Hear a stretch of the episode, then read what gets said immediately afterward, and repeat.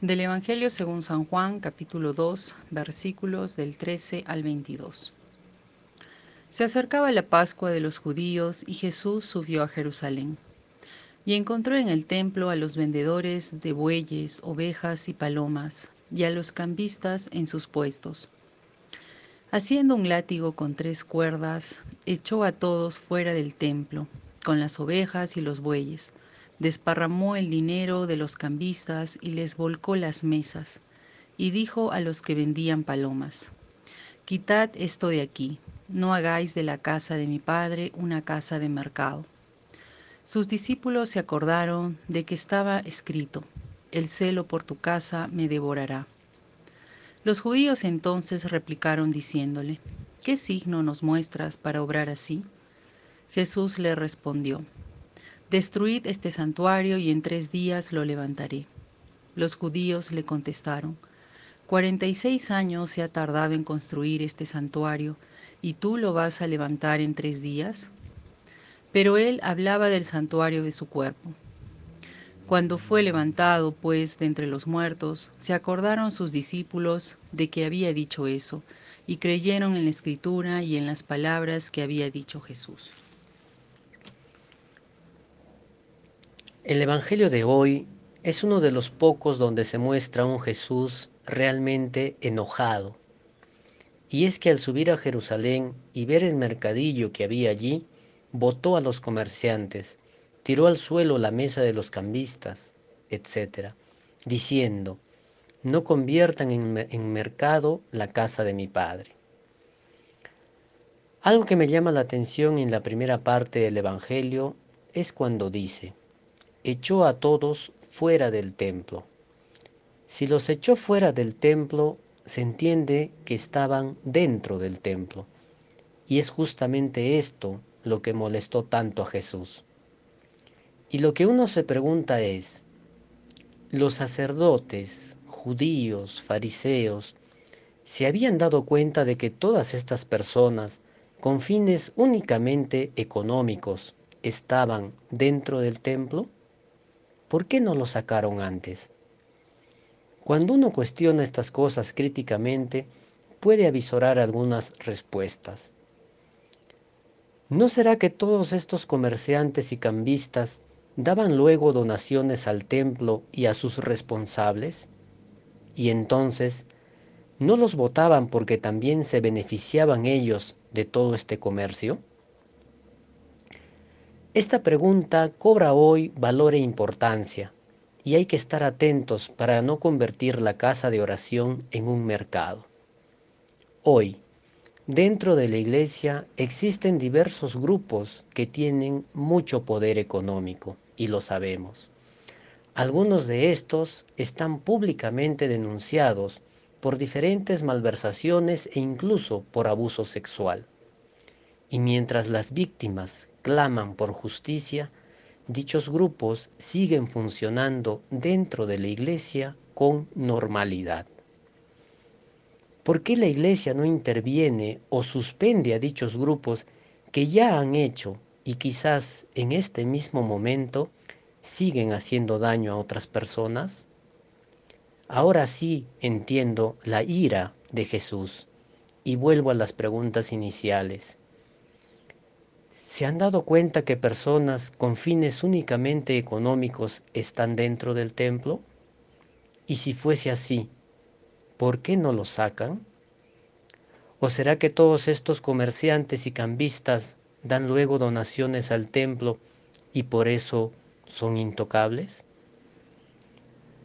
Para romper estos círculos viciosos que luego hacen quedar tan mal a nuestra casa de oración, conviene hoy en día aplicar principios éticos en la administración de los bienes que posee la Iglesia, y que son muchos, por cierto. Principios como la transparencia y la rendición de cuentas nos ayudarían. Me pregunto, ¿sería posible que en la página web de cada diócesis aparezca la rendición de cuentas del mes? Por ejemplo, he recibido tanto dinero, por donaciones, por alquiler de las diferentes propiedades que se tiene, por visita a los santuarios, por expedición de partidas de bautismo o matrimonio, etc. Todos los ingresos. Y con eso se pagaron sueldos, tanto, mantenimiento, tanto, aporte a la Santa Sede, tanto, obras de caridad, tanto, etc. ¿Sería posible? ¿Qué exonera a la Iglesia de hacer lo que toda organización que trabaja con donaciones tiene que hacer? Hermanas y hermanos, demos siempre ejemplo de luz y de transparencia en nuestros actos. Por otro lado, en la segunda parte del Evangelio de hoy, los judíos replican a Jesús por su actitud y le dicen, ¿qué signo nos muestras para obrar así? Aquí solo quisiera resaltar dos cosas. Primero, que los judíos estaban presentes y sabían sobre el asunto. Y segundo, que avalaban que el mercado esté dentro del templo. Fijémonos que no cuestionan en ningún momento que lo que hizo Jesús haya estado mal. Quizás en el fondo sabían que era lo correcto. Lo que tratan de cuestionar es la autoridad de Jesús para poner las cosas en orden. ¿Qué signo nos muestras? Le preguntan. Y mejor lo dejamos ahí. En nuestra actualidad vemos también que toda actividad que se vuelve una costumbre, las personas aprovechan para vender cosas y hacer un negocio de ellos.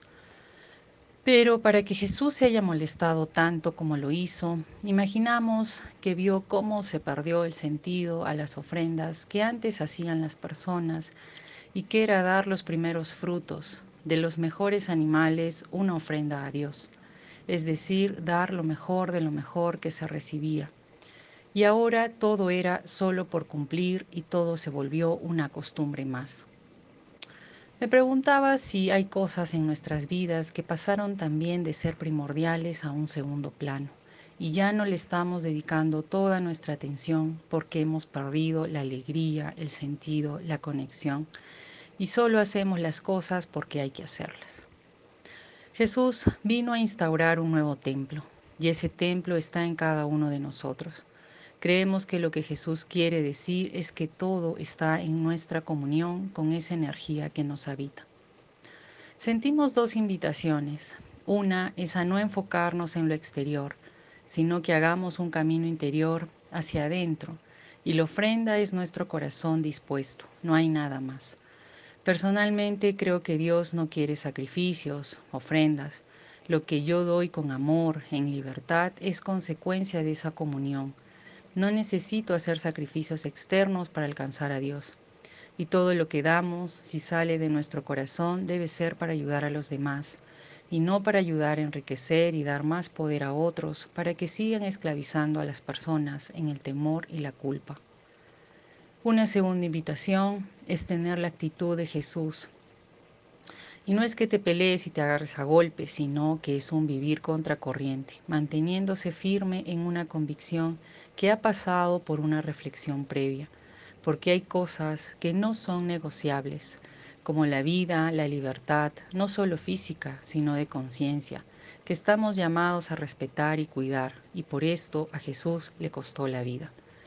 Que el Espíritu que mora en nosotros nos ayude cada día a reflexionar y hacer las cosas con sentido, siempre buscando ayudar a los demás, ya sea de manera material, pero también ayudando a sanar el corazón y la mente.